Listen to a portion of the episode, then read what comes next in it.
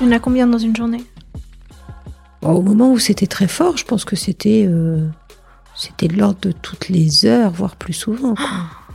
Quand au milieu d'une réunion, on est en train de parler et on sent euh, la température monter. euh, voilà, c'était gênant parce que c'était une sensation physique désagréable et c'était aussi gênant socialement. En gros, le ressenti que j'avais, même si c'était jamais verbalisé comme ça, c'est que quand même euh, j'étais un peu chochotte, un peu douillette là, à pas pouvoir m'acco- m'accommoder de mes bouffées de chaleur euh, et que euh, ben de la chimie contre contre la douilletterie, c'était pas une super idée quoi quand même. Il y a un boom de l'entrepreneuriat des femmes de plus de 50 ans. Là, je suis pile poil dans la tendance. On ne sait pas gérer le fait qu'un expert soit payé plus cher qu'un manager. Donc à un moment où tu manages toujours davantage, où tu t'en vas.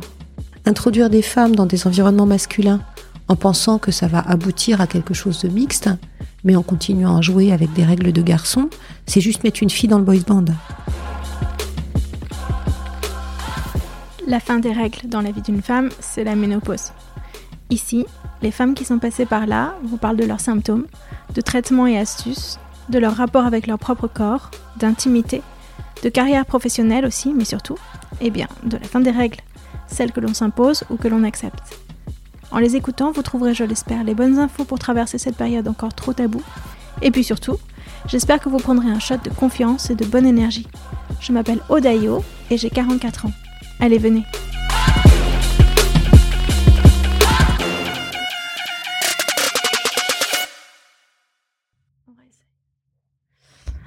Bonjour, est-ce que tu peux dire bonjour? Bonjour. Ceci n'est, ceci n'est pas ma voix normale, mais ça sera celle que tu auras. Elle me va très bien pour aujourd'hui. Ok, très bien. Euh, Dominique, tu es une amie. Oui, j'espère. Euh, et tu as eu toute une carrière dans le métier de l'opinion, des études et sondages. Est-ce que tu peux euh, te présenter un petit peu? Alors, euh, je vais commencer par euh, le commencement. Moi, j'ai 56 ans. Je suis née donc en 1966. Je pense que les, les, les âges et les générations, ça compte dans les sujets donc on va aborder. Euh, ça veut aussi dire que j'ai démarré euh, mon activité professionnelle à la fin des années 80, ce qui euh, a aussi un sens. voilà, moi je suis arrivée par la publicité dans le domaine de ce qu'on appelle les études de marché. Et je suis arrivée un peu par hasard et j'ai découvert qu'en fait c'était une façon euh, bah, de pouvoir euh, regarder tous les sujets du quotidien euh, avec euh, les outils de la sociologie, les outils du sondage, de la statistique. Et puis ça m'a vite passionnée. Donc au fil du temps, il y a des sujets sur lesquels j'ai été plus sollicitée ou, ou sur lesquels je suis devenue plus experte que d'autres. Donc j'ai démarré à la fin des années 80 et j'ai euh, notamment euh, dirigé Ipsos en France, j'ai dirigé un journal qui s'appelle l'Obs, que certains appellent encore le Nouvel Observateur. Récemment, je dirigeais un groupe d'études qui s'appelle BVA. Et euh, depuis deux mois, je dirige ma propre structure qui s'appelle Georges et dans laquelle, pour l'instant, je suis le seul mm, euh, collaborateur, si l'on peut dire, mais qui démarre pas mal et dont je suis très fière et très heureuse. Il faut dire CEO normalement. Oui, voilà, je suis fondatrice et présidente de Georges. Super. Euh, Enfin, je suis aussi euh, secrétaire et office lady de Georges. tu fais tous les métiers chez Ouais, Georges. c'est super. Euh, j'ai- J'aimerais bien, avant de parler de ménopause à proprement parler, euh, que tu me parles de ta carrière professionnelle en tant que femme.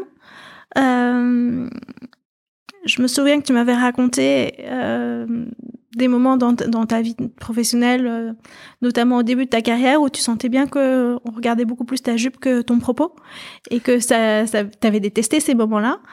Euh, est-ce que, est-ce que tu peux revenir là-dessus? Alors moi, j'ai commencé euh, relativement jeune, d'abord dans la pub, hein, j'avais 21 ou 22 ans.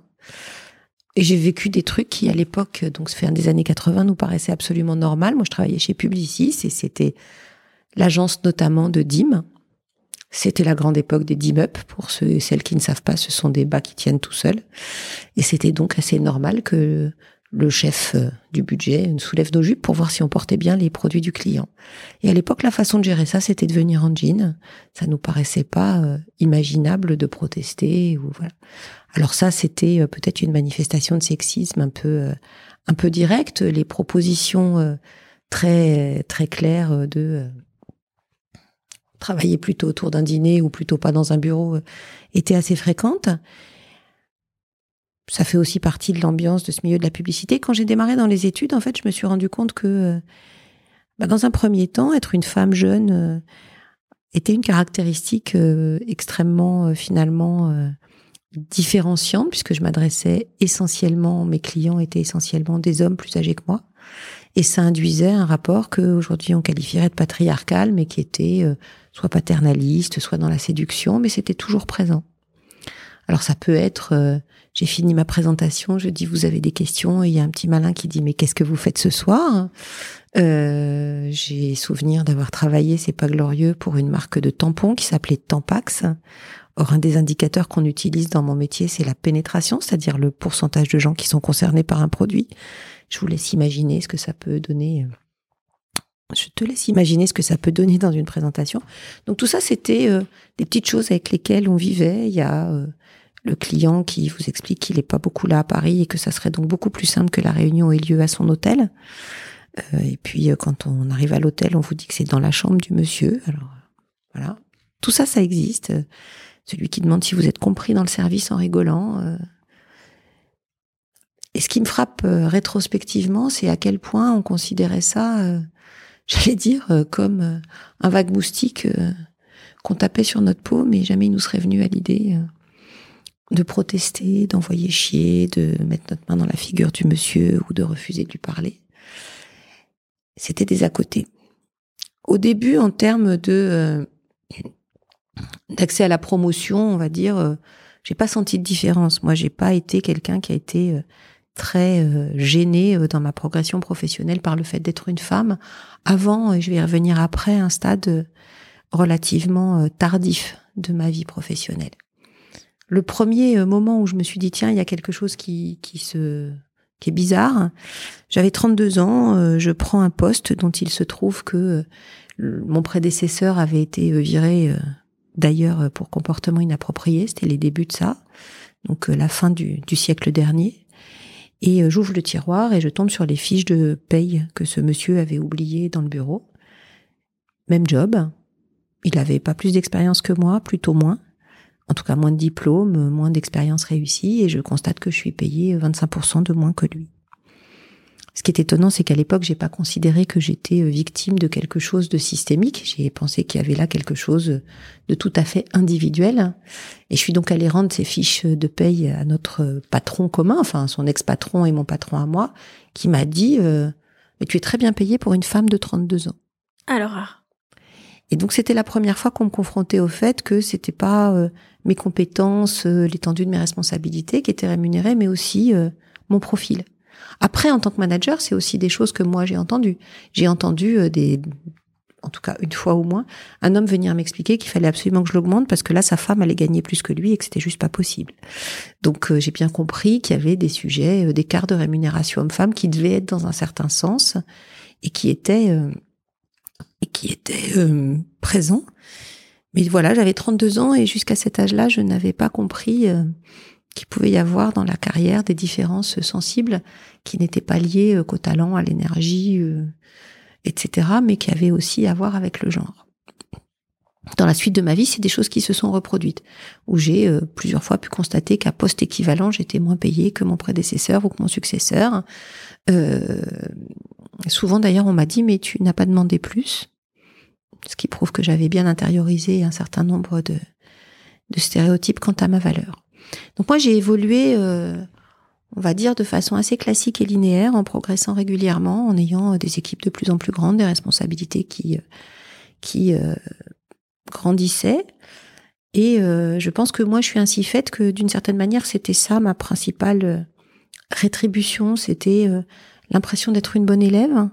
C'est des choses qu'ensuite, quand j'ai fait des études sur les femmes et le travail, ce syndrome de la bonne élève, j'ai beaucoup beaucoup retrouvé. C'est-à-dire j'avais l'impression que je faisais bien mon travail et que si je faisais bien mon travail, ben, on me rétribuait en me donnant en gros plus de travail, euh, plus de responsabilités. Mais j'étais assez fière, hein, assez fière euh, de mon statut, assez fière, euh, voilà. Et je suis restée dans cette logique relativement longtemps. Je pense que j'ai vraiment vrillé sur le côté féministe de la force autour de la quarantaine Donc moi j'ai eu trois enfants, le premier à 35 ans, le deuxième à 37 et le troisième à 40 ans. Et ça a été aussi une période, 35 à 40 ans, où j'ai beaucoup progressé professionnellement. Il m'est arrivé une chose qui est, je crois, euh, pas très fréquente, c'est que euh, lors de mon dernier congé maternité, j'ai été promue alors que j'étais en congé maternité. À l'époque, je travaillais dans une entreprise qui s'appelle la Sofray, qui s'appelait la Sofray, qui s'appelle aujourd'hui Cantar, mais peu importe. Je dirigeais un département et pendant mon congé de maternité, on m'a promu euh, au titre de directeur général adjoint et, et on a étendu assez substantiellement mes responsabilités. Le fait qu'on soit venu me chercher pendant un congé de maternité était quelque chose de tellement euh, incroyable que je crois que j'ai oublié de demander euh, si cette promotion s'accompagnait euh, d'une augmentation. voilà, c'était juste formidable. Et donc, à 40 ans, en rentrant de ce congé de maternité, je suis entrée au comité de direction de cette entreprise d'environ 1000 personnes à l'époque. Il y avait à l'époque deux femmes. La précédente, enfin l'autre était une femme qui avait 10 ans de plus que moi et qui était euh, sur un format que j'ai beaucoup connu, mais on y reviendra peut-être aussi au, modèle euh, de femme patron que j'ai eu dans ma vie, euh, c'est-à-dire ayant gommé toute trace de féminité de son apparence. On m'a fait coacher quand je suis rentrée dans ce comité de direction. On m'a confié à un coach pour faire ce qu'on appelle mon onboarding, c'est-à-dire pour m'aider à m'acculturer à ce comité de direction. Et une des premières choses que m'a dit cette femme, avec laquelle ensuite j'ai eu des relations extrêmement amicale, donc euh, je pense qu'elle essayait de me faire du bien. C'est euh, le problème avec vous, Dominique, c'est qu'on ne peut pas oublier que vous êtes une femme. Trop jolie, trop féminine. Peut-être, peut-être euh, trop émotionnelle, peut-être trop, je ne sais pas quoi. mais en tout cas, pas dans un standard de puisque je suis arrivée à un poste de pouvoir, je vais me transformer en garçon.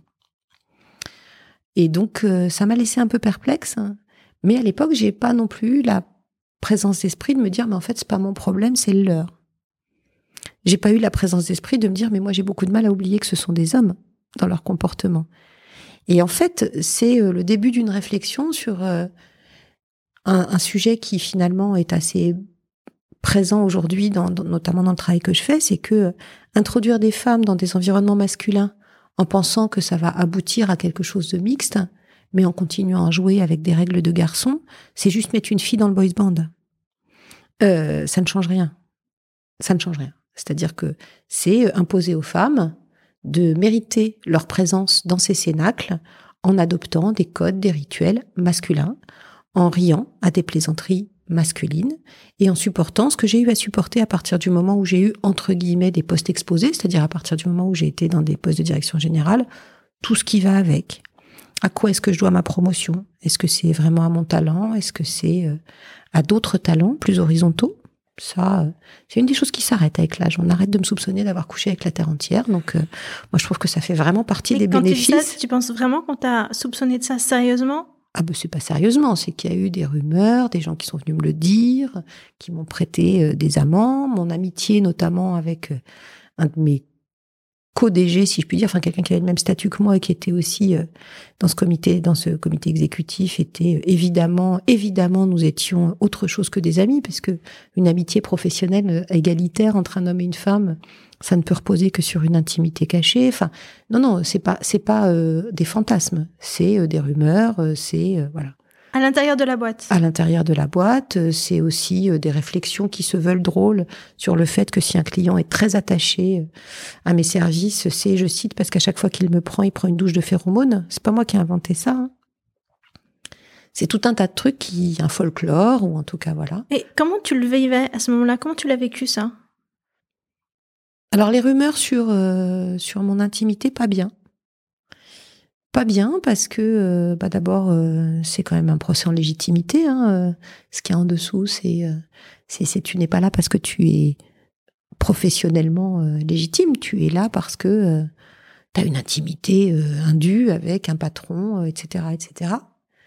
Aussi parce que je trouvais que ça me ça me m'obligeait à, à rendre conscient, à faire attention à rendre conscient un certain nombre de comportements, à faire attention à la façon dont euh, je me comportais. Moi, spontanément, euh, je suis pas quelqu'un qui a été euh, élevée dans l'idée qu'on se comporte très différemment, enfin en tout cas dans ma scolarité, dans mes études, avec les hommes et avec les femmes. Donc je, je, plaisantais avec des garçons, ça a toujours, enfin j'ai des copains garçons, j'en ai toujours eu, et donc j'avais pas l'impression que ce faisant, je me mettais euh, dans une posture délicate, quoi, que je me mettais en risque en termes de réputation. Et ça, ça m'a beaucoup embêté l'idée que euh, fallait que je fasse attention avec qui je déjeunais, comment je parlais, euh, comment je m'habillais, etc.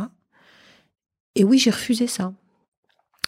L'autre truc que j'ai découvert en rentrant dans ces postes, dans, dans, dans ces cénacles un peu plus, euh, on va dire, de pouvoir à l'époque, hein, donc à l'époque j'avais 40 ans, c'était en 2006, c'est que non seulement j'étais entourée d'hommes, mais j'étais entourée d'une majorité d'hommes dont les femmes ne travaillaient pas. Donc pour eux, une femme qui travaillait dans un rapport plus ou moins égalitaire avec eux, c'était vraiment euh, doublement euh, incongru, quoi. C'est-à-dire que c'était ni congru avec l'univers professionnel, qui était un univers masculin, ni congru avec euh, congruent avec leur, la vision de la femme, puisque leur femme à eux, bah, euh, elles avaient, euh, pour un certain nombre d'entre eux, je pense que c'est un schéma qui était assez classique, fait les mêmes études qu'eux et puis arrêté de travailler. Pour se consacrer, comme me l'avait expliqué mon DAF à l'époque, il me dit, mais moi, je ramène de l'argent à la maison et elle fait tout le reste. Donc les problématiques d'organisation domestique, d'organisation des vacances, elle lui achetait ses fringues. Enfin, voilà. Donc quand on discute avec quelqu'un qui euh, est dans cette logique de rapport au travail et que soi-même on a des enfants en bas âge, puisqu'à l'époque j'avais quand même des enfants qui avaient entre 0 et 5 ans, euh, et que oui, on est interrompu dans une conversation budgétaire euh, par la maternelle qui appelle pour dire que number two a de la fièvre, bah on gère quoi. Et m'est arrivé pas fréquemment que des femmes me disent que le fait que moi je dise, alors que j'étais dans une position euh, de direction, euh, bah je vais vous laisser parce qu'il y a une réunion parents-prof, hein, euh, les autorisait aussi à ne pas s'inventer un prétexte pour refuser une réunion. et j'ai trouvé ça bien.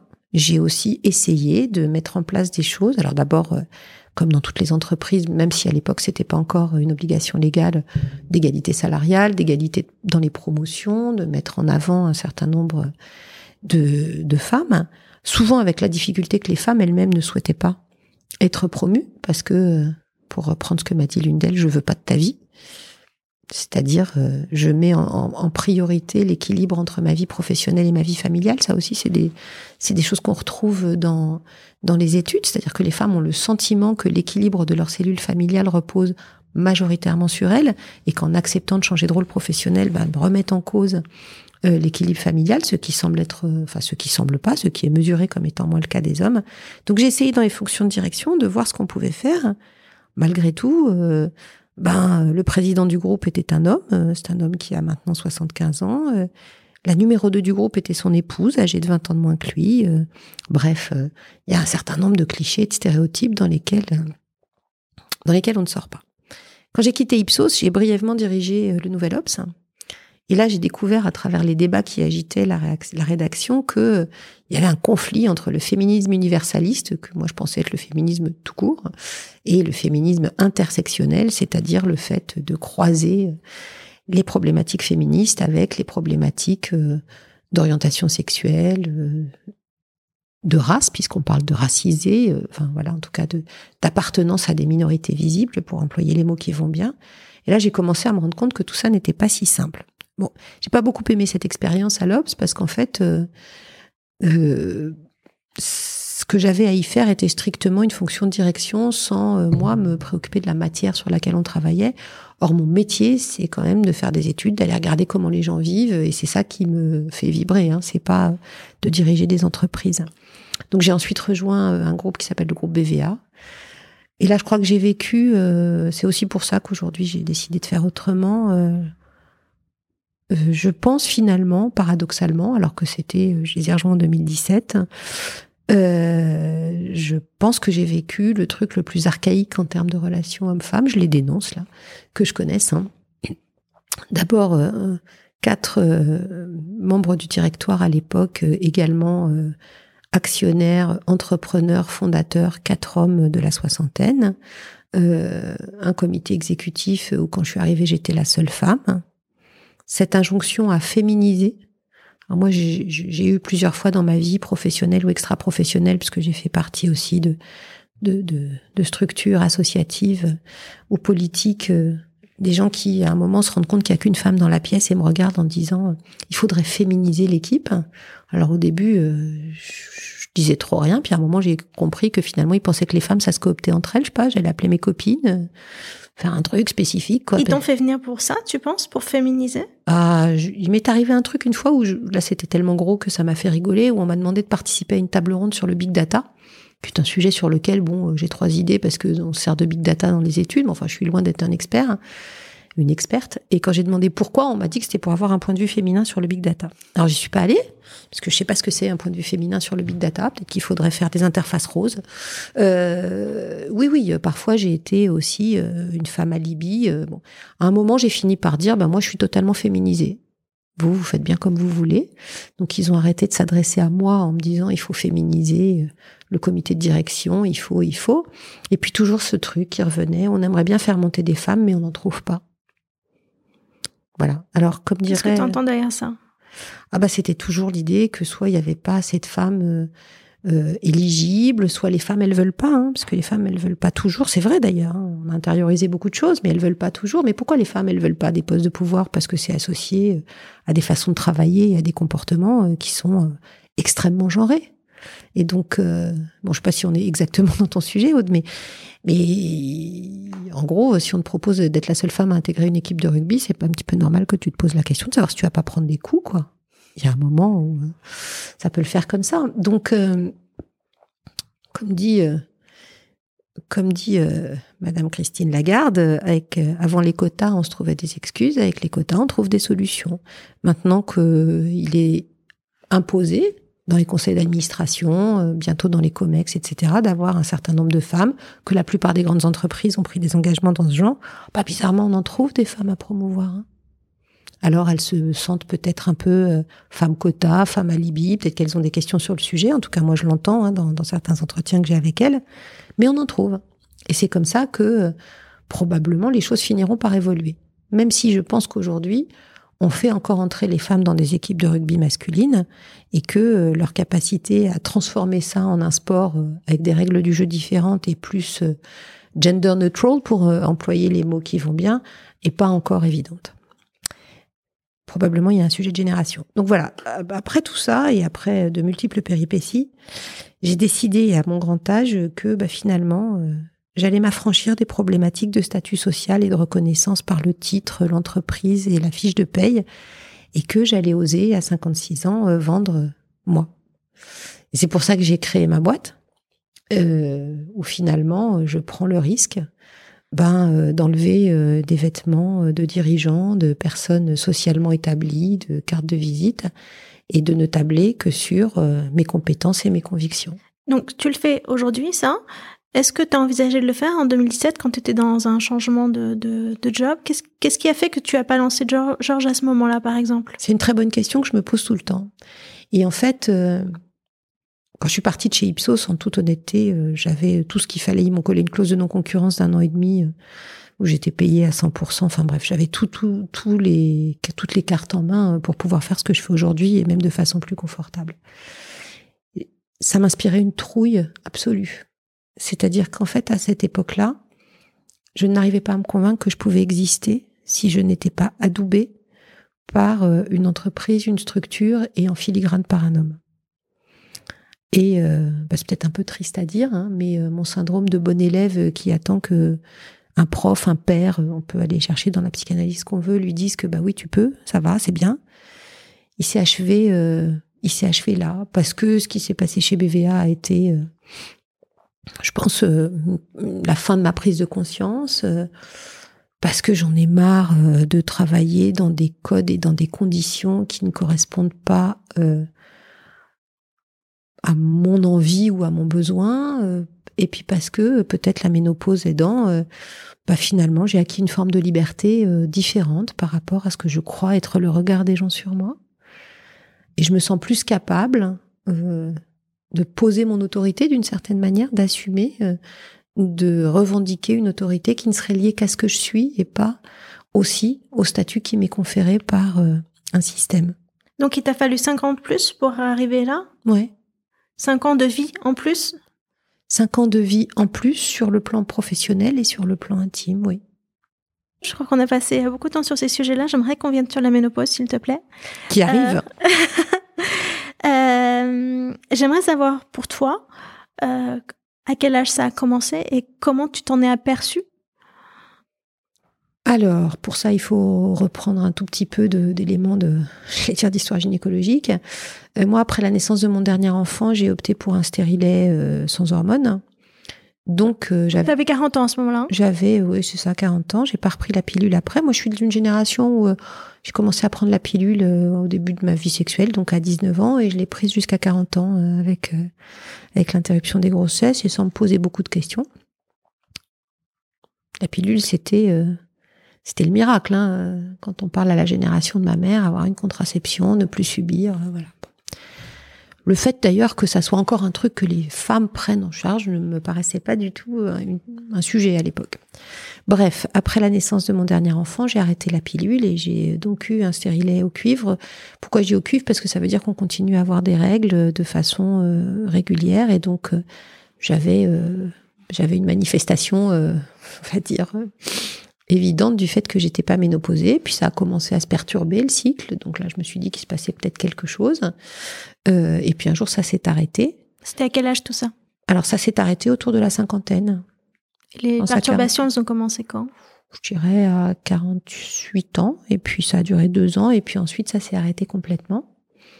Et quand ça s'est arrêté complètement, euh, j'ai mis un petit peu de temps avant de me dire, bah c'est fini, donc je pourrais peut-être enlever ce stérilet et être euh, voilà et passer du côté euh, euh, de la force, c'est-à-dire arrêter d'avoir. Pour moi, c'était ça la première chose, c'était euh, contraception, pas contraception. Hein. encore une fois, parce que je sais pas si c'est pareil pour toutes les femmes, mais pour moi, mon rapport à, à, à, mon comment dirais-je, à mon statut gynécologique, c'était maîtriser ma reproduction, comme on dit joliment. Et donc, euh, c'était ça le, truc central. Voilà. Donc, euh, ça, ça a été bien.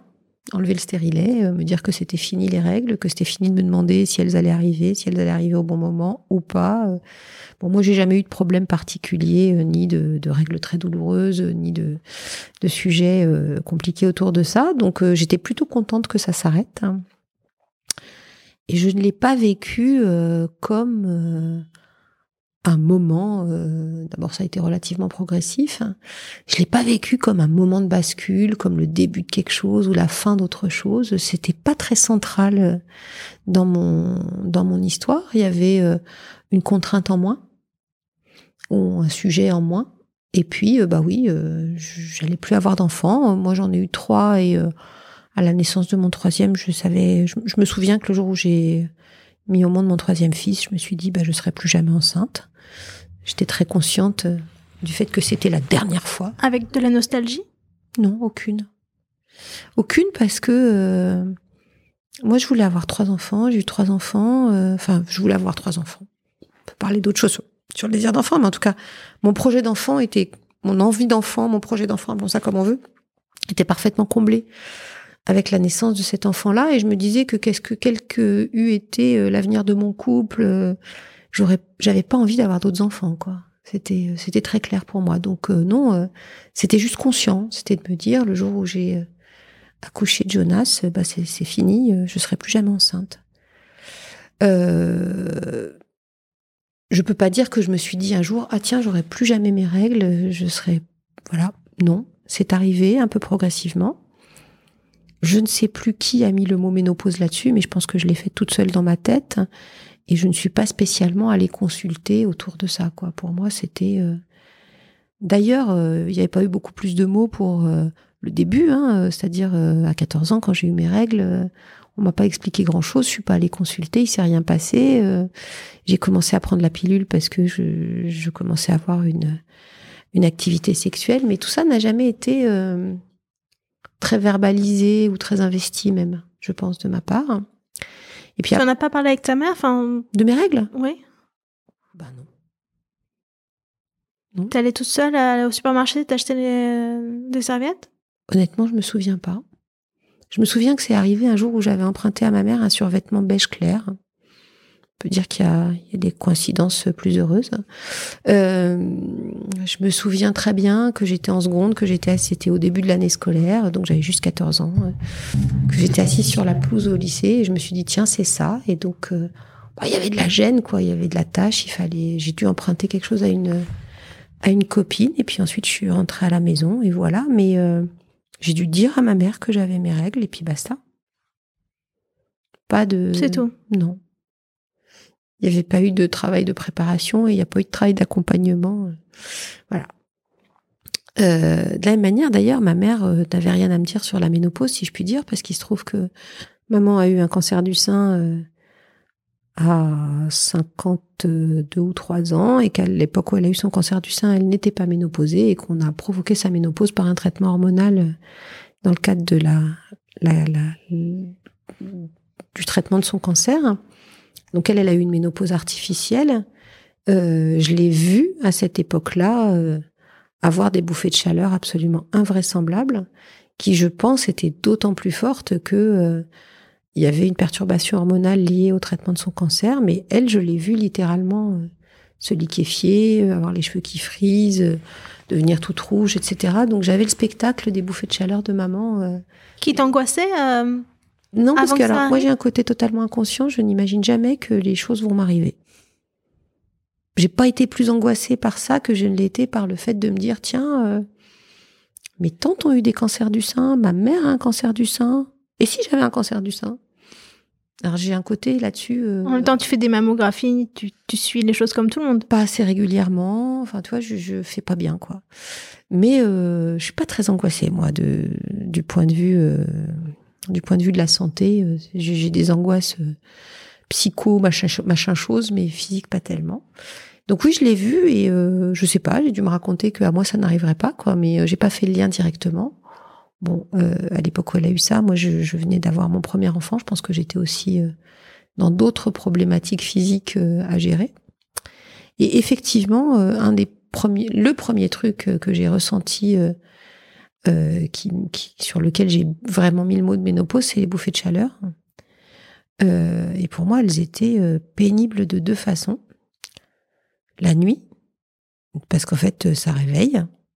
Voilà. Alors, elles sont arrivées à quel moment? Tu avais encore des règles sporadiques quand tu as eu les premières bouffées Non, je crois que c'est arrivé à peu près au moment où mes règles se sont arrêtées, je dirais ouais, à peu près à la cinquantaine. Je suis pas toujours capable de dater les choses avec précision, mais pour moi, tout ça s'est produit à peu près en même temps. Mm-hmm. Et donc c'est gênant à deux moments. Hein. C'est gênant euh, la nuit parce que moi, franchement, euh, me réveiller trempée euh, trois fois par nuit, ne pas réussir à m'endormir, etc. Ça, c'était super pénible. Et ça s'est accompagné, alors je sais pas comment ça s'organise, mais plus globalement, à partir de la ménopause, de troubles du sommeil qui ont mis un peu de temps à se, à se régler. Donc ils sont réglés en fait. C'est pas quelque chose qui reste. Non, maintenant ça va. Et euh, L'autre moment où c'est très très gênant, c'est dans l'exercice professionnel, quoi. C'est euh, quand au milieu d'une réunion, on est en train de parler et on sent euh, la température monter euh, à l'intérieur de soi, on a le sentiment qu'on se couvre de de sueur, que c'est pas possible que les autres le voient pas, qu'on devient écarlate, qu'on supporte plus ses vêtements et qu'il faut quand même continuer à être à peu près. C'était une réunion dans laquelle toi tu prenais la parole? Bah, en fait, avec le job que j'avais à l'époque, hein, euh, j'étais directrice générale d'Ipsos, euh, je faisais que ça, quoi, des réunions où où j'étais, où l'attention était d'une manière euh, plus ou moins forte focalisée sur moi, puisque dans beaucoup de ces réunions, j'étais entre guillemets la personne la plus gradée dans la salle, donc souvent l'objet des réunions était de me présenter un truc et que et que je donne mon avis sur l'état d'avancement d'un projet ou sur une résolution d'un problème. Donc c'est pas comme quand on est, euh, comme ça m'est arrivé aussi, hein, euh, dans des endroits où il y a beaucoup de monde et où on peut être dans son coin. Euh, bon. Donc moi j'avais l'impression que tout le monde le voyait et que c'était, voilà, c'était gênant parce que c'était une sensation physique désagréable et c'était aussi gênant socialement. Est-ce que tu retirais ta veste? Est-ce que tu ouvrais la fenêtre? Est-ce que tu restais en place? Alors ouvrir les fenêtres, cher ami, c'est pas toujours possible dans les immeubles de bureau. Oui, c'est vrai.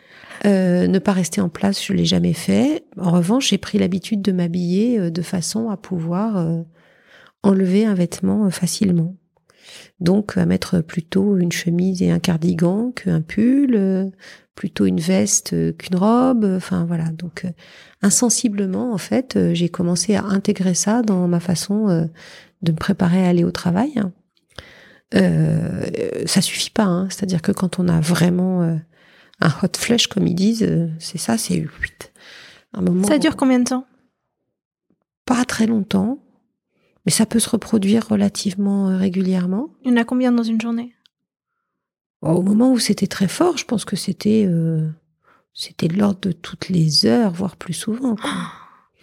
Donc en fait, euh, tu passes ta vie à enlever ton cardigan ou ta veste, à le remettre, à l'enlever, à le remettre. Et ça, c'est des trucs de bonne femme, c'est mal thermorégulé les bonnes femmes. Ça a toujours froid ou chaud, puis ça froid aux pieds, puis machin, etc.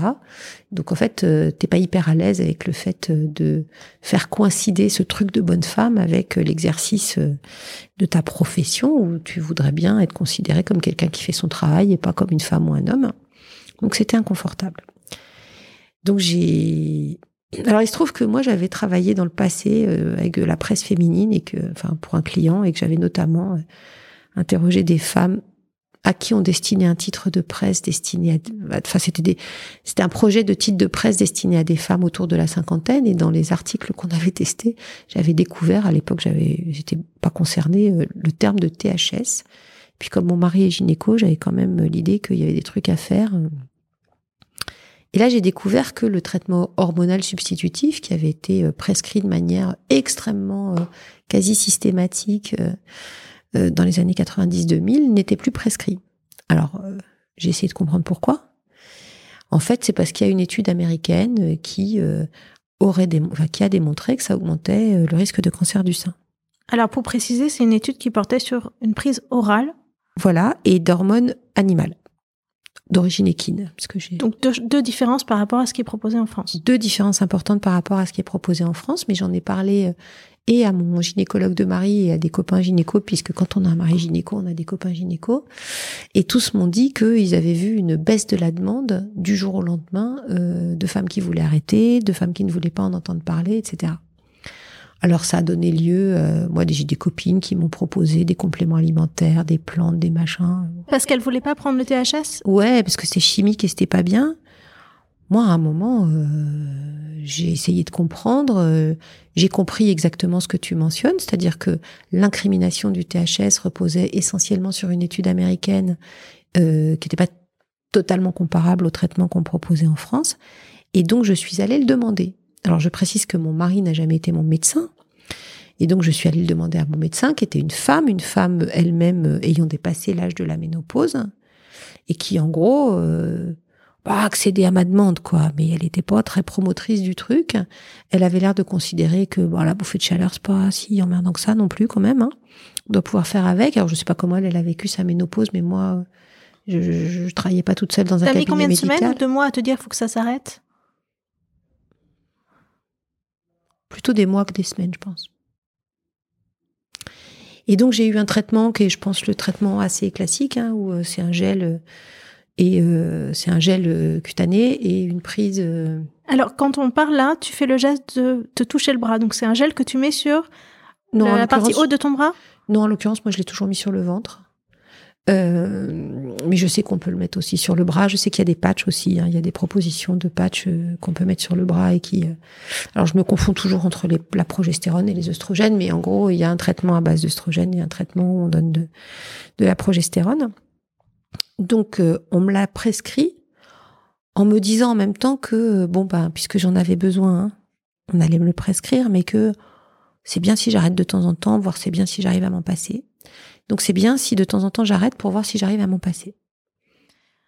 Voilà, ça c'était, euh, si je puis dire, le propos de base. J'ajoute que, en tout cas, euh, la gynéco que j'ai vue, euh, qui était une gynécologue en ville, qui encore une fois avait une bonne soixantaine d'années, hein, ne m'a absolument pas parlé de l'autre conséquence de la ménopause, qui est non seulement la prise de poids, mais la différence dans la façon dont on prend du poids, la modification euh, bah, de la morphologie. Hein. Les, les, graisses se placent pas au même endroit. Je pense que tout le monde sait ça maintenant. ne m'a pas dit qu'il fallait que j'accompagne ça d'une pratique alimentaire ou sportive différente. Enfin, en gros, je change quelque chose dans mon mode de vie pour accompagner ce changement hormonal relativement majeur. Et euh, ben voilà, je me suis retrouvée avec euh, ce traitement que euh, ah moi j'ai jamais éprouvé de culpabilité ou d'inquiétude au fait de le prendre. Hein. moi, je suis pas quelqu'un qui pense que quand on a mal à la tête, il faut attendre d'avoir vraiment très très mal avant de prendre un antalgique, je suis migraineuse et tout ce qui peut arrêter les crises le plus tôt possible, je trouve ça formidable. Donc euh, le fait qu'on me propose aussi, euh, enfin qu'il y ait une solution pour diminuer ou arrêter euh, les bouffées de chaleur, c'est formidable.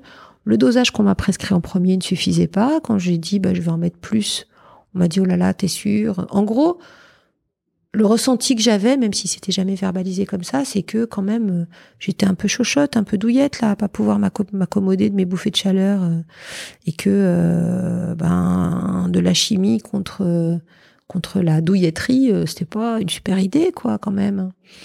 Et donc ben, j'ai continué à le prendre ce traitement, effectivement en l'interrompant de temps en temps. Qu'est-ce que ça a changé de l'interrompre? Ben en fait ça a changé que au début quand je l'interrompais, les bouffées de chaleur reprenaient. Et puis au bout d'un moment, je l'ai interrompu et j'ai constaté que j'en avais plus besoin. Donc aujourd'hui, tu ne le prends plus? Non, parce qu'en fait aujourd'hui, j'ai plus de bouffées de chaleur, ou très rarement, pas suffisamment pour que ça me dérange. J'en ai euh, une fois dans la semaine, c'est le bout du monde. Donc là, il n'y a pas de raison de continuer à prendre un traitement. C'est pas parce que le traitement est diabolisé, c'est juste parce que euh, le symptôme ayant disparu, il n'y a pas de raison particulière. Et en, en termes d'énergie, comment est-ce que tu pourrais qualifier ton niveau d'énergie au travers de toutes ces périodes? Euh, ce qui m'est arrivé et qui m'arrive encore et qui m'affole toujours, c'est euh, de plus trouver un mot, euh, d'ouvrir un placard pour chercher un truc et de rester bêtement devant le placard en me disant je sais que j'étais venu chercher quelque chose, mais quoi? C'est ce qui m'est arrivé l'autre jour de retrouver mes clés dans le réfrigérateur. C'est toi qui les avais mises, c'est sûr. Bah oui, puisque le beurre était à l'endroit où je pose mes clés. Il n'y a pas de mystère. Donc voilà, il peut y avoir des moments où je me dis mais ma fille là tu commences tu bascules dans la, vieillesse et la sénilité. Euh, non, moi, ce qui me rend triste par rapport à l'âge, euh, c'est la modification du corps et, et, et le sentiment que c'est une voilà que je suis entrée dans la phase où il peut pas y avoir beaucoup d'amélioration quoi je pense que je pense que jusqu'à il y a pas si longtemps euh, euh on pouvait faire au moins du contrôle des dégâts, voire améliorer les choses. Là, euh, bon, bah, la peau est moins élastique. Euh, regardez, mes bras n'est pas un bonheur. Euh, oui, mon visage va bien finir par être marqué, même si il semblerait que j'ai hérité des gènes de ma mère qui n'est pas très ridée, donc je le suis pas encore. Euh, voilà, il y a, y a, des. Oui, euh, je j'ai jamais été très mince. Enfin, si, j'ai été très mince euh, très jeune, mais mais euh, là, je prends du poids. J'arrive pas vraiment à le perdre. Puis il se met vraiment à des endroits qui sont autour du bide. C'est pas beau. Et ça, ça peut se contrôler? Bah, en tout cas, euh, je m'y attaque pas avec suffisamment d'énergie, peut-être, mais je le contrôle moyennement. Est-ce que tu aurais envie de le contrôler? Ah, c'est une bonne question, parce que peut-être que si j'en avais vraiment envie, je ferais quelque chose. Euh, disons que bah, de temps en temps, je vois le truc et je me dis c'est pas possible, c'est pas possible, c'est pas possible. Et puis, euh, et puis euh, en fait, ça, ça m'occupe pas l'esprit tant que ça, quoi. Donc, c'est pas suffisamment moteur ou douloureux pour que ça me mobilise vraiment, quoi. Et je sais pas ce que ça donnerait hein, si je pourrais regagner de la masse musculaire et reperdre voilà, donc euh, je suis plutôt en mode euh, euh, faisons au mieux, essayons de perdre un peu de poids. oui, moi j'utilise et j'ai toujours utilisé des soins cosmétiques pour améliorer l'état de ma peau et je me maquille un peu, etc. Et je continuerai à faire ça. Mais oui, ce qui est plus triste, c'est de se dire que ben, je sais pas, euh, si on dit une pente descendante, c'est vraiment dépressif pour le coup, mais en tout cas que l'évolution naturelle des choses, elle va pas vers le fait euh, d'avoir plus d'énergie, euh, d'avoir un corps qui fonctionne mieux et, esthétiquement que les choses soient plus jolies, quoi. On peut parler par exemple de tes, cheveux? Moi, c'est quelque chose qui me, questionne tous les matins. La question des premiers cheveux blancs qui arrivent, est-ce que je les ah, coupe, est-ce que je les teins? Premiers cheveux blancs. Bah, tu vois, ça aussi, ça fait partie des trucs sur lesquels euh, j'ai suivi le mouvement sans me poser trop de questions. C'est-à-dire que mes premiers cheveux blancs, je les ai naturellement couverts. C'était à quel âge? Très tôt, hein. moi j'ai commencé à grisonner à la trentaine. Ah oui. Euh, je pense que donc moi j'avais la trentaine euh, en 96, hein, donc euh, je pense qu'à l'époque le fait de garder les cheveux gris c'était quand même extrêmement minoritaire. Moi je connaissais pas de femme qui avait les cheveux gris. Ma mère elle a 80 ans, elle est toujours rousse flamboyante. et voilà, donc j'ai commencé à couvrir mes cheveux blancs et puis et puis j'ai jamais arrêté. Et puis tous les mois, à chaque fois que je vois réapparaître mes racines qui maintenant sont clairement euh, argentées, pour ne pas dire autre chose, je me dis et si j'arrêtais?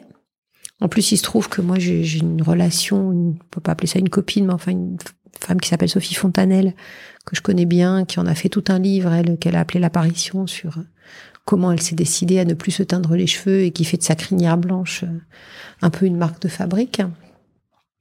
Donc je me pose régulièrement la question et en fait, je crois que j'associe ça au reste, c'est-à-dire que je me dis que euh, si j'étais plus jeune, plus mince, plus sophistiquée, avoir les cheveux blancs, ça serait très beau. Mais que comme moi, je suis pas tout ça, euh, j'arriverai pas forcément à assumer d'avoir les cheveux blancs. Et pourtant, ça me fait suer de les teindre. Donc, et puis il y a la période de transition, comment on fait pour passer, euh, parce que moi je suis une fausse brune, hein, donc euh, il faut vraiment passer de quasiment noir à, gris clair. Je sais pas. Rétrospectivement, euh, je me dis oh ben j'aurais pas dû commencer, sauf qu'en fait j'aurais pas dû commencer si j'avais 30 ans maintenant, mais mais quand j'avais 30 ans c'était pas imaginable de pas le faire. Personne ne portait, aucune femme dans mon entourage, dans mon environnement professionnel ou amical n'avait les cheveux gris. Est-ce que ta coiffeuse te conseille? Ma coiffeuse est un coiffeur. Ton coiffeur te conseille-t-il? Lui, globalement, il dit que ce qu'il voit de mes cheveux, c'est qu'ils sont pas encore très blancs et que ça va pas être joli, que ça va faire un gris sale pas terrible. Euh, et qu'effectivement, la phase de transition est longue et compliquée. J'ai déjà euh, franchi une grande étape avec mes cheveux, c'est que j'ai arrêté d'essayer de les lisser. J'ai admis euh, ma nature profonde et méditerranéenne et je garde, comme tu peux le voir, euh, mes cheveux bouclés, donc on va dire que je progresse lentement. J'arrive pas à imaginer d'être toujours teinte en brune à 80 ans, hein. donc à un moment il va bien falloir qu'il se passe quelque chose. Mais tu sais pas encore quoi Tu as pas encore le chemin Non, j'ai l'impression que ça serait euh, presque une déclaration, quoi, que ça serait euh, un enfin que le fait de plus me teindre les cheveux, ça serait, ça, aurait un sens et ça, et ça, ça exprimerait quelque chose et je sais pas encore bien quoi. Peut-être que ça viendra naturellement le jour où euh, je saurai ce que ça veut dire et où je serai prête à le dire. Je sais pas. Mhm. En tout cas, aujourd'hui, tu veux pas encore aller chez le coiffeur? Non, j'y vais après-demain, pour être très précise, j'ai rendez-vous. Donc là, nous sommes à peu près au pire. Et, euh, et tu vois... On voit bien tes racines, effectivement. On voit bien mes racines. Sachant que depuis l'âge de 30 ans, moi, j'ai une mèche blanche. J'ai une mèche devant blanche. Donc, c'est un peu, ça a toujours été un peu compliqué. Mhm. Euh, tu dis que toi, tu souffres pas de la peau? Non. D'accord, parce que j'ai entendu des femmes dire qu'elles avaient la peau très sèche, que ça les grattait, que c'était un problème pour elles. Toi, tu as pas ça? Non. D'abord, moi, j'ai toujours été, euh, j'ai toujours eu, même adolescente, même jeune femme, une peau relativement déshydratée. Donc j'ai l'habitude, pas sèche au sens qu'elle manque de gras, mais au sens où elle manque d'eau. Et d'ailleurs, ce dont on souffre à la ménopause, si je comprends bien, c'est plutôt de ça. Hein. C'est plutôt d'un manque d'hydratation que d'un manque de sébum. Euh, donc en fait, j'ai toujours eu l'habitude euh, bah, de d'hydrater beaucoup ma peau et d'utiliser des produits très hydratants, pas gras parce que j'ai pas besoin, mais très hydratants. Tu vois, je suis très experte en cosméto et donc je continue la peau du visage comme la peau du corps. Euh, et oui, euh, moi j'ai, mais j'ai depuis euh, toujours un inconfort réel si j'hydrate pas ma peau. Un inconfort de tiraillement, hein, pas de pas de démangeaison, ou, voilà. Donc ça, ça n'a pas changé en fait. Euh, non, ce qui change, c'est l'élasticité de la peau. C'est c'est que si et alors ça c'est rigolo. Si je mets pas de crème sur les mains, j'ai des mains de vieille et dès que je mets de la crème sur les mains, j'ai plus des mains de vieille. Donc je suis encore à l'âge où mes mains ne savent pas très bien si elles sont vieilles ou pas. Après, il y a d'autres trucs hein, euh, qui viennent avec l'âge et la peau et qui sont euh, un poil compliqués. Il y a, euh, il y a l'affaissement de l'ovale du visage. Moi, je pense que c'est ça qui me gêne le plus. C'est pas d'avoir des rides autour des yeux, c'est d'avoir le bas du visage, ça m'évoque ma grand-mère, quoi, qui avait vraiment des bajoux, et ça, ça me terrifie, l'idée qu'à un moment, je vais être comme elle. Et là-dessus, il y a des solutions de soins esthétiques qui sont pas de la chirurgie, mais qui sont pas juste des crèmes. Est-ce que c'est quelque chose qui te tente? Est-ce que tu l'as déjà envisagé? J'y pense et puis j'oublie, comme dit la chanson. Donc en fait, je l'ai jamais fait, mais je me dis que peut-être il faudrait, parce qu'effectivement, euh, pourquoi pas J'ai rien contre. Hein, euh, j'ai rien contre la chirurgie esthétique non plus. C'est juste que j'ai pas l'impression autour de moi que les femmes qui y ont recours. Euh, Ce soit une grande réussite? Non. Ou en tout cas, on va dire que j'ai vu des femmes y avoir recours et que ce ne soit pas une grande réussite. Et puis après, moi, euh, je déteste les anesthésies, euh, j'aime pas l'hôpital, enfin, j'ai pas très envie de passer par ce genre de choses.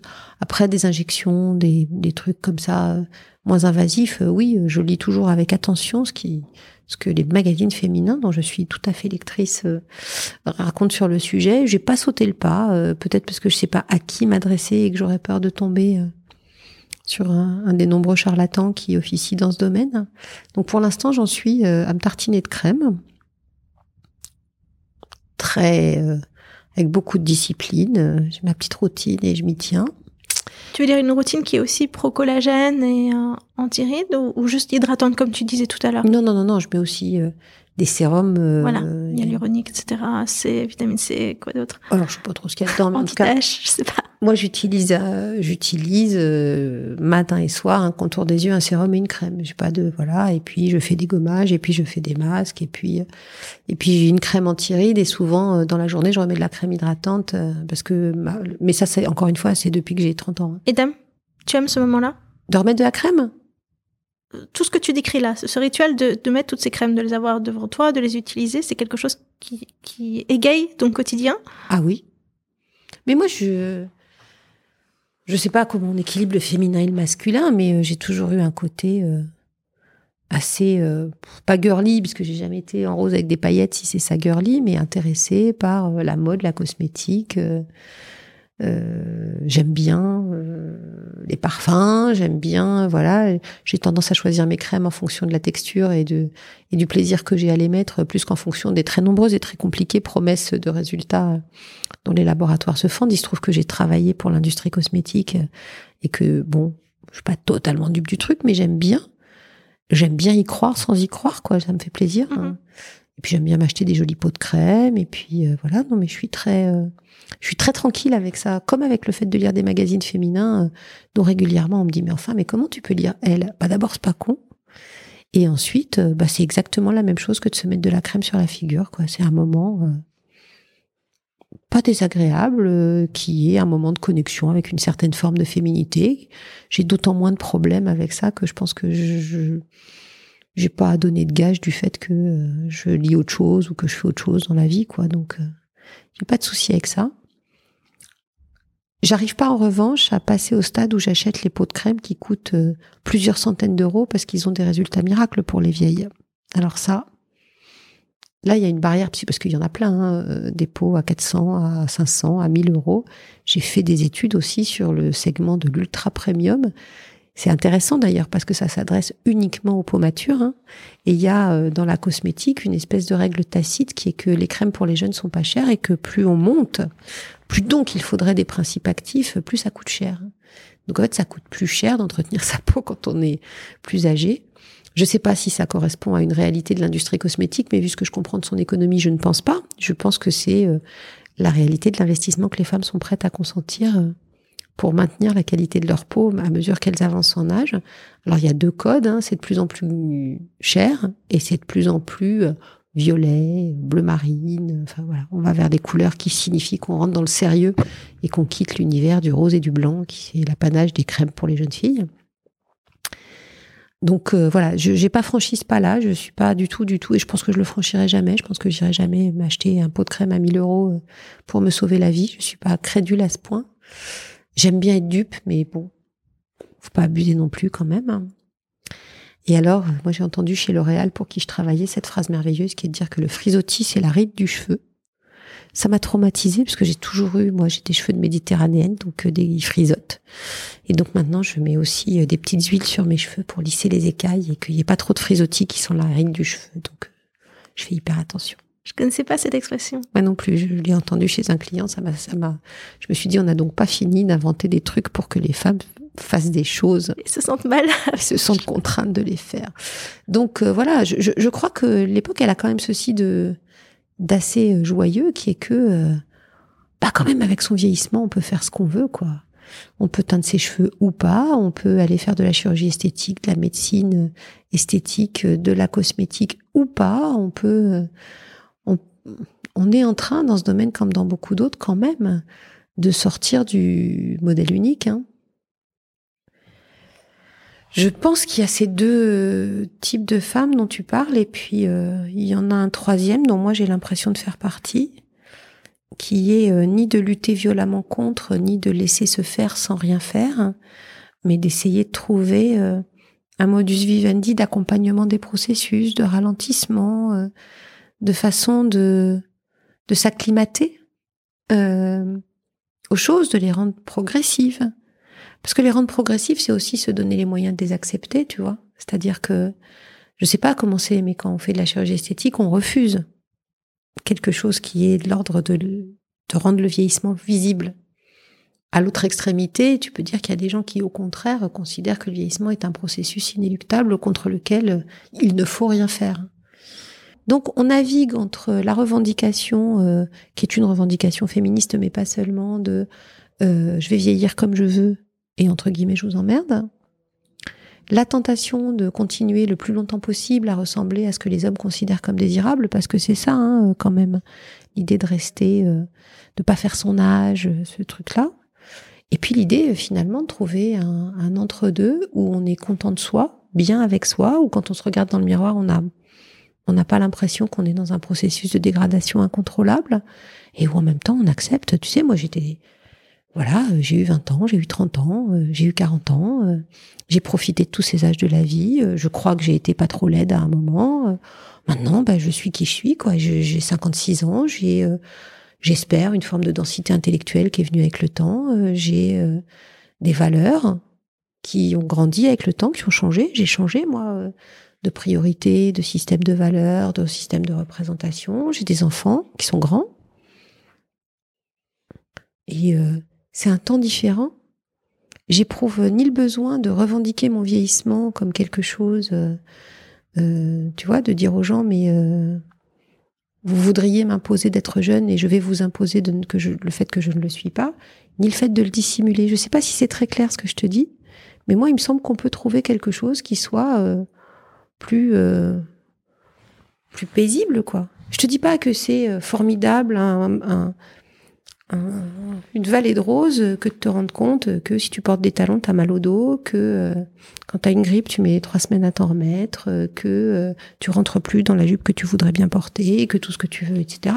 Non, c'est des contrariétés réelles. C'est pas quelque chose que je me dis, c'est quelque chose que je ressens. Donc non, je ne suis pas jeune je suis plus vieille que le président de la République. Tu vois, il y a un moment où tu te dis, ah merde, je suis plus vieille que le président de la République. Et ça va pas s'arranger avec le prochain. Non, mais c'est ça, tu vois, il y a un moment où tu as plein de marqueurs comme ça qui te font te rendre compte que tu es passé de l'autre côté. Je pense que c'est sans doute la même chose pour les hommes, pour le coup. Alors, euh, dès 72, euh, j'ai découvert ça l'autre jour, Suzanne Sontag, dont on parle beaucoup en ce moment, du coup, parce qu'il y a des livres qui sont sortis sur elle, du coup, je regardais un peu ce qu'elle a fait, et quand même, en 72, elle a parlé du double standard du vieillissement pour expliquer comment c'est pas la même chose de vieillir pour un homme et pour une femme. Mm. Certes, à 64 ans, je ne ferai pas un enfant avec un homme de 40. De cela, nous sommes certains. Je crois. Mais, euh, donc, c'est pas la même chose. Ok. J'ai pas. Euh, mais, euh, bon, eux aussi, ils vieillissent, quoi.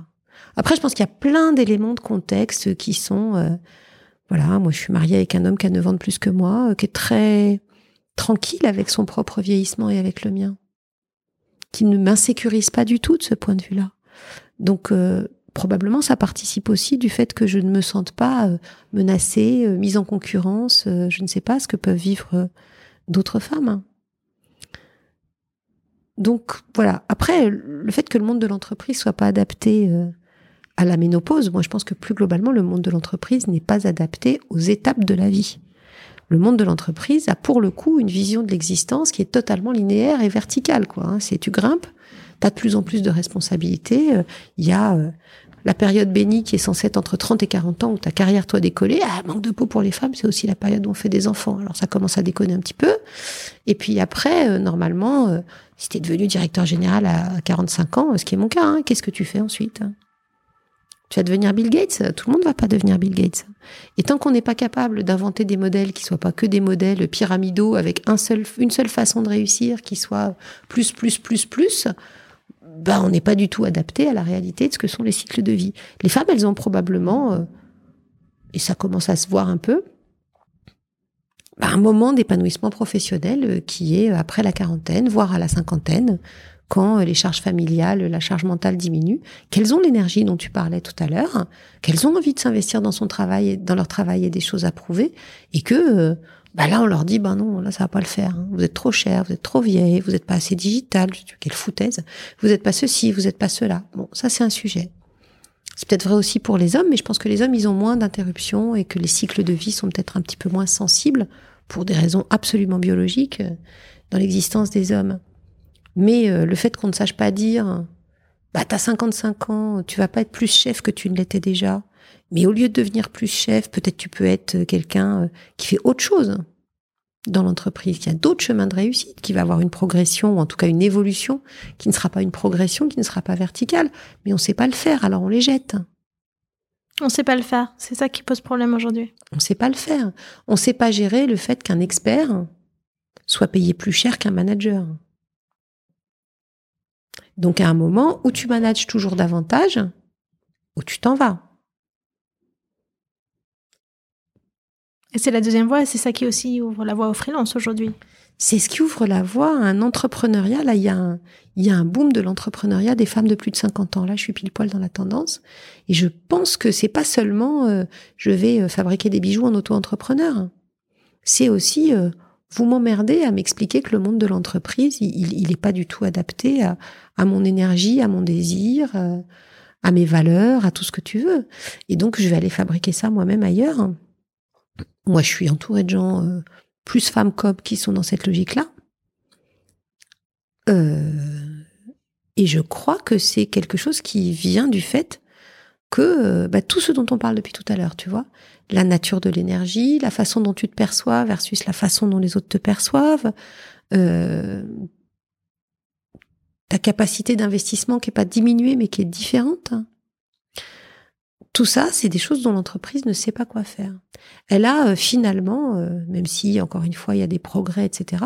Moi, j'ai le sentiment que le modèle de de la réussite, euh, enfin tu vois, l'archétype de la personne qui a réussi en entreprise, c'est un homme ou une femme qui se comporte comme un homme, parce que c'est aussi ça, de 45 ans qui a un poste de direction. Et que toutes les autres façons de faire fonctionner une entreprise et d'y contribuer ne sont pas suffisamment valorisés. En tout cas, c'est ce que je ressens. Je peux me tromper, hein, c'est pas de la science que je raconte. Mais voilà, là par exemple, j'accompagne une banque euh, dans une démarche de transformation culturelle justement pour essayer de définir qu'est-ce que ça serait une culture véritablement mixte et pas une culture d'entreprise genrée dans laquelle on fait entrer des femmes. Et je discute avec des hommes qui vivent cette chose un peu particulière de voir des femmes leur passer devant parce que ce sont des femmes. En tout cas, c'est comme ça qu'ils le, qu'ils le ressentent parce que effectivement, les promotions, euh, les politiques actives en fonction, en faveur de la promotion des femmes, etc., fait que pour rééquilibrer euh, des années d'un système euh, injuste, bah, on promeut certaines femmes de préférence à certains hommes. Donc, on fabrique pour ces mecs-là, bah, la correction du système aboutit éventuellement à des injustices individuelles en tout cas au ressenti d'une injustice individuelle. Et quand tu et, c'est d'ailleurs un sujet dans toute la société, hein, le fait que les hommes aient le sentiment que euh, le rééquilibrage de la société en faveur des femmes se fait euh, à leur dépens. Et j'ai interrogé un mec qui m'a dit mais euh, ben moi j'ai compris que j'allais pas être plus chef parce que je suis un homme de 48 ans, je suis pas dans le sweet spot, mais j'ai évolué autrement. J'ai changé de fonction. Alors c'est une grande boîte, une banque. Hein. Je suis passée d'un poste comme ci à un poste comme ça bah, j'apprends des trucs, euh, j'ai une nouvelle équipe, euh, je transmets des choses, je vois comment euh, ce que j'ai fait avant enrichit ce que je fais maintenant. Et aussi, bah, j'ai un investissement dans le travail qui est un peu différent. Je me rends compte que j'étais fou de travailler autant. Que j'ai failli perdre ma femme, que j'ai pas vu certaines choses de, de la vie de mes enfants, et je suis content là. Mais je pense que ce discours-là, il est rare et il n'est pas valorisé. Et il a trouvé cette place il dans cette entreprise sans avoir à la quitter. Non, il a été accueilli dans cette nouvelle place. Parce qu'il n'a pas nourri de ressentiment et qu'il et qu'il a accepté le fait de se sentir évolué par la nature de ce qu'il fait plutôt que par son statut. Et oui, cette entreprise-là le lui a permis. Donc c'est très bien. Mais ce modèle-là n'est pas très répandu. Moi, j'ai passé ma vie en tant que dirigeant à m'entendre expliquer par mes actionnaires, par le président, par ceci, par cela, qu'il fallait diminuer la masse salariale. Et la façon la plus efficace de diminuer la masse salariale, bah, c'est de remplacer les seniors par des gens moins seniors. Et puis les mécaniques d'accompagnement social qui ont longtemps été mises en place en France faisaient que bah, on pouvait mettre des gens à la retraite ou quasiment à 55 ou 57 ans. Et d'ailleurs aujourd'hui c'est un problème et d'équilibre du système des retraites et on voit bien qu'on parle de l'emploi des seniors. Mais c'est un problème qu'on a fabriqué, quoi. Moi, j'ai une amie qui euh, travaillait dans un très grand groupe pharmaceutique avec une compétence hyper pointue. On l'a sortie à 57 ans en lui permettant de garder son salaire entier jusqu'à l'âge de la retraite. C'est-à-dire qu'elle reste salariée de la boîte. Elle est restée salariée de la boîte, mais elle ne travaillait plus. Pendant trois ans? Non, pendant cinq ans. Et pourquoi? Parce que l'entreprise considérait que euh, pour sa transformation, c'était bien qu'il y ait moins de gens seniors et que, je cite, hein, euh, elle coûtait moins cher, même payée à rester chez elle, que s'il fallait euh, lui donner un bureau, une secrétaire, etc. C'est une folie pure. Hein. C'est quelqu'un qui a fait médecine, qui a fait du droit. Euh, et donc, ça, c'était il y a combien de temps? Eh ben, écoute, elle vient d'être à la retraite, donc ça fait 5-6 ans qu'elle est sortie de ce truc. Et je trouve que c'est une pure folie de faire ça. D'abord parce que ça envoie aux gens un message. Bon, elle, elle a pris ça avec la distance qui va bien, mais complètement fou, quoi. À 57 ans, je préfère te payer à ne rien faire. Mais enfin. Et la seule obligation qu'elle avait, c'était de ne pas travailler ailleurs. C'est atroce. Donc elle a fait un peu d'associatif, de bénévolat, puis elle se dit que ça l'intéressait pas tellement, puis qu'elle n'était pas obligée, et puis elle vit autrement. Mais elle a trouvé son truc, mais très bien, mais c'est complètement hallucinant. Moi aujourd'hui, on me dirait, euh, je t'interdis de travailler, je sais pas ce que ça me ferait, mais je pense que j'aurais quand même un sentiment d'inutilité euh, difficile à surmonter pour le coup. Ça a été beaucoup fait dans les années 90 que tu décris. Je pense notamment aux ingénieurs. J'avais un ami ingénieur à 53 ans. Il a été mis à la retraite, mais on lui a pas payé son salaire plein jusqu'à la retraite. Hein. Je, ne crois pas que c'était à ce point. Non, mais là, c'était un, des plans sociaux, parce que ça s'appelle un, plan social ou un plan, je sais pas quoi, de sauvegarde de l'emploi de cette boîte de pharmacie. Mais oui, oui, euh, je, je, je, connais des polytechniciens spécialisés en sûreté nucléaire qui ont fait toute leur carrière chez EDF, qui ont été mis à la retraite avec le statut EDF euh, à 57 ou 58 ans et qu'on revient chercher maintenant qu'ils en ont 65 en leur disant en fait, euh, vous feriez pas un petit peu de mission de conseil puisqu'on sait plus très bien les faire les les protocoles de sécurité dans les centrales nucléaires. C'est c'est bizarre. On valorise pas assez. Euh, je pense que c'est, je sais pas si c'est spécifiquement français, mais je pense que c'est particulièrement en France. On sait pas tellement dire aux gens, ben voilà, il y a un temps pour tout. En fait, tout ça tourne autour de ça, je crois, tout ce qu'on est en train de se dire. Il y a un temps pour tout. J'ai quand même l'impression que là, enfin, il y a un coup de pied dans la fourmilière qui est mis en ce moment. Enfin, le nombre de, messages qui passent, euh, votre réforme de retraite, elle est bien gentille. Moi, je voudrais bien bosser jusqu'à 63, 64, 65 ans, mais pour l'instant, euh, à 55 ans, qui va me donner un job C'est vraiment des messages qu'on voit partout. Bien sûr, il y a ça, et il y a aussi exactement le sujet que tu posais, qui est celui de l'énergie. Travailler, c'est non seulement possible, mais désirable à 60 ans, moi j'en ai 56, mais probablement pas avec la même nature d'énergie. Tu vois, là, dans, le changement professionnel récent que j'ai vécu, je crois que ce, et ça je m'y attendais pas, ce qui me frappe le plus, c'est précisément, je vais essayer de l'expliquer, la nature différente des énergies qui sont euh, sollicitées. J'ai passé des années à des postes de direction à sauter d'une réunion à l'autre toutes les heures. Et ce qu'on me demandait, c'était d'être capable d'attraper rapidement le sujet de la réunion en question, de faire un point, de proposer une solution, de débloquer, de prendre une décision, de trancher et de passer à la réunion suivante. et de passer euh, d'une réunion sur l'aménagement des bureaux à une réunion euh, sur un problème avec un client, à la gestion d'un conflit avec un fournisseur, à n'importe quoi en fait. Et donc ça consiste à réinitialiser ton cerveau toutes les heures et à être au maximum tout le temps comme ça. Ça a un côté exaltant, hein. c'est-à-dire que tu rentres chez toi, tu es quand même dans une énergie assez voilà. Là, ce que je fais, je travaille pas moins en termes d'heures, ce qui est assez marrant. Hein. Mais euh, d'abord, je travaille dans le calme. Alors ça, c'est autre chose. Mais ça suppose, et au début, c'était pas simple, ben, euh, de rester plusieurs heures sur le même sujet, de pas euh, penser que dans l'interaction avec quelqu'un d'autre, mais aussi de produire de la pensée pour la soumettre à un client ou à un partenaire. Donc, en gros, bah, d'arriver à, canaliser mon énergie sur un seul sujet pour produire quelque chose qui en général est de l'écrit mais les premiers temps, je, n'imaginais même pas comment j'allais y arriver. T'avais désappris à faire ça? Ah oui, complètement.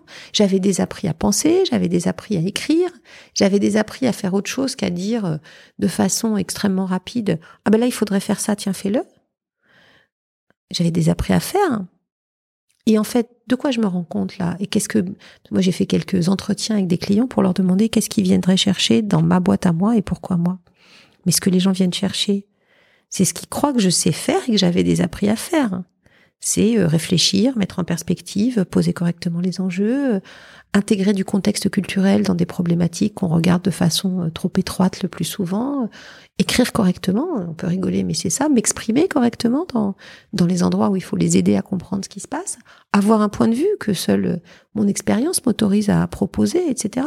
Donc finalement c'est tout ce qui n'était pas valorisé dans un poste de directeur général. C'est assez drôle. Et c'est précisément ce que je fais aujourd'hui, je crois. Un truc que j'aurais pas su faire à 35 ans. Et puis j'aurais pas voulu faire à 35 ans. J'étais pas, j'étais pas, euh, encore une fois, dans cette énergie-là. C'est pour ça que je dis il y a un temps pour tout. Il y a euh, des surprises aussi. Donc maintenant tu reviens au, aux fondamentaux du métier avec toute ton expérience? Je reviens à un métier. Le bon mot, c'est métier. C'est-à-dire que je pense que j'avais un travail et que je suis en train de me réapproprier un métier. Et c'est pas la même chose. Et moi, je crois que le malaise au travail qui est moultement décrit, il vient du fait que les gens n'ont plus de métier. Ils ont des jobs, ils ont un travail, ils ont des fonctions. Et peut-être que si on réintégrait cette notion de métier qui va avec du savoir-faire, de l'expertise, de l'expérience, on ferait plus facilement une place à des gens plus âgés. Qui pourtant sont les premiers à avoir pris des jobs de management qui les ont conduits à résoudre les problèmes des autres plutôt qu'à faire le métier. Moi, je pense que c'est ça le vrai sujet. Je pense que moi j'ai de la chance parce que j'ai toujours travaillé dans le même domaine, qui a une forme d'expertise, qui se construit dans le domaine des études, de la sociologie appliquée aux entreprises, etc. Et que j'ai jamais lâché ça. Mais le fait de continuer à travailler sur des vrais sujets, à avoir des clients, ça a toujours été un choix de ma part. Ça n'a jamais été quelque chose qu'on me demandait. Et à chaque fois que je disais j'ai une charge de travail trop élevée, la première chose qu'on me proposait de laisser tomber, c'était ça. Mais moi, si je faisais pas ça, j'avais l'impression que je faisais, euh, que j'aurais pu diriger une usine de chaussettes, quoi. Ça m'intéressait pas. Donc moi, j'ai gardé une forme de métier. Et aujourd'hui, c'est ça que je peux réinvestir. Mais le point ce qu'on appelle l'opérationnel. Ouais, ou l'expertise, ou appelle ça comme tu veux. Mais le point que tu fais est très juste, c'est-à-dire que des gens euh, qui ont euh, uniquement exercé des fonctions de management, de reporting, etc., ils n'existent que dans un système. Et donc si ce système ne veut pas d'eux, qu'est-ce qu'ils réinventent?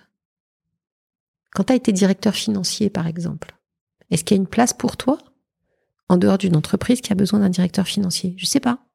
Je sais pas, hein, parce que c'est pas des. Mais quel est ton métier? Et la question quel est ton métier? Moi, je crois que c'est une question qu'on devrait euh, reposer. Euh, c'est très très basique. Hein. Voilà, ça aussi, ça permet de penser des carrières différemment et, d'intégrer euh, dans le fait qu'on puisse être sur de l'expertise, sur du temps long, sur de la prise de recul, peut-être sur de la transmission, des choses qui viennent plus naturellement à certains moments de la vie. Et puis, le management, en tout cas ce qu'on appelle le management, ça serait sûrement bien si c'était pris en charge par des gens qui ne sont pas d'abord dans la gestion de leur propre carrière et de leur propre progression. Je crois. que je crois qu'on va s'arrêter là. On a beaucoup parlé. J'ai quelques questions euh, encore à te poser. Euh, pour revenir euh, euh, au sujet de la ménopause et de, et de cette période de la vie et de la façon dont elle est représentée dans la société. Elle n'est pas représentée. Alors voilà, peut-être que tu vas me répondre juste rien, mais je me demande s'il y a quand même quelque chose, une œuvre d'art qui te touche et qui te parle. Euh, un personnage de film, un personnage de série, un, un roman, euh, une musique que tu trouves qui incarne quelque chose, qui dit quelque chose de ce moment-là. Tu parlais, euh, ne serait-ce que du roman de Sophie Fontanelle euh, sur ses cheveux blancs. Je pense que c'est quelque chose déjà que tu peux évoquer. Oui, l'apparition. Sophie, elle a écrit quelque chose, euh, puis elle écrit beaucoup sur, en fait, cette idée que on, projette sur les gens des choses liées à des caractéristiques objectives, leur âge, leur genre, etc., dont, dont elle essaye, elle, de, de se débarrasser. Pour autant, j'aurais pas pensé à elle, tu vois, autour de ces problématiques de de ménopause. Mais je trouve que la fiction nous propose, euh, je réfléchis à ce que tu me dis, et le fait qu'il n'y ait rien qui me vienne à l'esprit est sans doute une forme de réponse. J'ai lu un chiffre l'autre jour, il y a plus de la moitié des femmes en France qui ont plus de 50 ans. Et dans la production du cinéma français en 2021, il n'y avait que 7% de rôles féminins qui étaient des rôles de femmes de plus de 50 ans. Et comme le disait je sais plus qui, euh, dans un film, un mec de 60 ans avec une femme de 30, c'est un film. Une femme de 60 ans avec un homme de 30, c'est le sujet du film. Et je crois que c'est assez vrai. Je trouve que c'est bien dit. Et en euh, plus, dans les 7%, il y a Isabelle Huppert et puis peut-être aussi Isabelle Huppert. Alors, il y en a plus. Alors, ce qui est intéressant, moi, je trouve, là, c'est qu'il y a quand même une génération d'actrices qui arrivent et qui a dépassé, qui viennent à la cinquantaine, là, euh, et qui les assument. Hein. Des Marina Foïs, elle doit pas encore être tout à fait à la cinquantaine, mais qu'on voit beaucoup en ce moment. Euh. Et puis toutes ces toutes ces actrices qui finalement n'ont pas quitté l'écran, euh, les Karine Viard, les Cécile, je parle de cinéma français, les Cécile de France. Il y a aussi plein de de femmes, euh, que ce soit Claudia Schiffer, Nicole Kidman, etc., qui ont été des des énormes stars à 17 ou à 30 ans et qui restent des stars passé la cinquantaine. Je pense qu'elles sont quand même dans des modèles où le vieillissement n'existe pas. Tu vois, quand tu disais tout à l'heure, regardez-moi vieillir, je pense à Simone Signoret qui a imposé son vieillissement euh, d'une manière euh, quasiment euh, exacerbée pour plein de raisons et qui est une des très très rares actrices qu'on a vues très jeune, très belle et, et, très âgée dans des rôles complètement différents. Comme disait Montand, c'est s'endormir avec casque d'or et se réveiller avec Madame Rosa. mais on l'a vu surtout ce périple de vie, on l'a vu très jeune fille, et puis on l'a vu euh, accentuant d'ailleurs, parce qu'elle est morte relativement jeune, hein, elle est morte dans ses 60 et quelques années, euh, Simone Signoret, accentuant son vieillissement, en faisant une revendication du fait qu'elle était sortie euh, d'une certaine manière de ce jeu-là. Il y en a pas tant que ça. Il y a beaucoup de femmes aujourd'hui qui, à mon sens, hein, écrivent ou représentent la cinquantaine, puisque la ménopause, c'est beaucoup la cinquantaine. D'une manière que je trouve un petit peu euh, elliptique et fantasmée, quoi. Comme tu dis, Isabelle Huppert, mais Isabelle Huppert, elle a, je crois, 60 et quelques années, ou Isabelle Adjani, qui doit en avoir 67, et que quand tu la vois en couverture de Elle, euh, photographiée comme, euh, j'ai beaucoup parlé de Elle, comme Marilyn Monroe, tu te demandes de quoi on parle, quoi. moi, ça, ça me fait bondir. Hein. Oui et non. Alors, il y, y, a un mouvement qui est sorti sur TikTok que je trouve génial, c'est des mamans qui s'habillent avec les vêtements de leur adolescente. Oui, j'ai vu ça. Et c'est super rigolo et c'est bien de se dire que effectivement il faut il faut oser s'habiller comme on a envie de s'habiller au moment où ah c'est pas c'est pas oser s'habiller ça j'ai pas de jugement là-dessus tu vois je ne suis pas ma grand-mère qui expliquait qu'à partir d'un certain âge on ne porte plus on ne montre plus ses bras on ne montre plus ceci on ne montre plus cela tu vois par exemple tu parlais de la ménopause, bah, les bras qui font ce qu'on appelle des ailes de Batman, il y a un moment où tu te dis, mais est-ce que je vais, est-ce que je vais oser mettre un débardeur? Bah, en fait, en été, on met des débardeurs ou des robes sans manches. Hein. C'est peut-être pas très joli, mais euh, c'est aussi pour nous qu'on s'habille. Mais euh, non, non, c'est c'est l'anti-vieillissement, tu vois, qui me gêne. C'est pas le fait de. Je pense que moi, je m'habille euh, en, grande partie comme je m'habille à 30 ans, hein, mais c'est le côté j'efface l'âge et je te dis que je suis un exemple. Ben non, t'es pas un exemple, quoi. Ou alors t'es un exemple de quasi névrose obsessionnel. Avoir tout le temps 25 ans, ça m'intéresse pas du tout. Euh, donc, euh, je trouve pas qu'il y ait beaucoup de représentations réalistes de femmes de ma génération. Il y en a un peu, mais pas tant que ça. Dans les auteurs, moi je pense à Déborah Lévy, qui est une, une écrivaine, euh, je sais plus si on dit autrice, auteur, écrivain, écrivaine, mais bon, c'est pas grave, anglaise, hein, qui a écrit sur des choses comme ça. Et c'est intéressant. Euh, le coup de la vie, notamment. Mais pas beaucoup de personnages de fiction. J'ai une deuxième question à te poser avant de finir. Euh, si tu repenses à tes 40 bougies, à ce moment-là ta vie, on en a beaucoup parlé.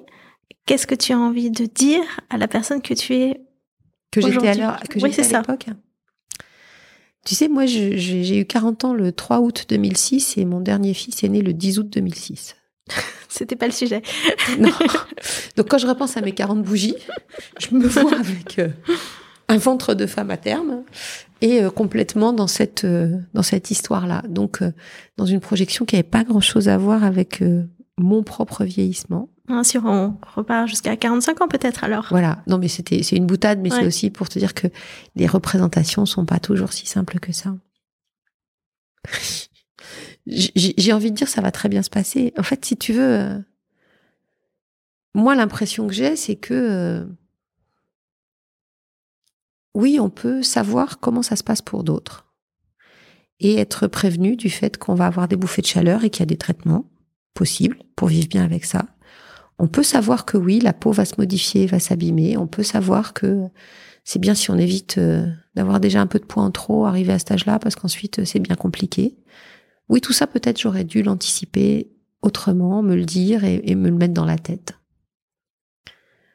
En même temps, encore une fois, je ne sais pas euh, si on sait vraiment euh, dix ans avant comment les choses vont être au moment où elles arrivent, à la fois en termes intimes et en termes de contexte social. Tu vois, le, le regard sur l'âge, il a beaucoup changé euh, avec moi, si je puis dire. Et la conversation qu'on est en train d'avoir en est un témoin. Ces questions-là n'existaient pas il y a 15 ans quand j'avais 40 ans. Mhm. Donc je ne sais pas très bien ce que je me dirais, à part euh, ça va très bien se passer. Euh, je sais pas. Va voir ton gynéco, change de gynéco par exemple, je sais pas. Euh, Si, il y a un truc, parce que ça, ça a traversé toute ma vie.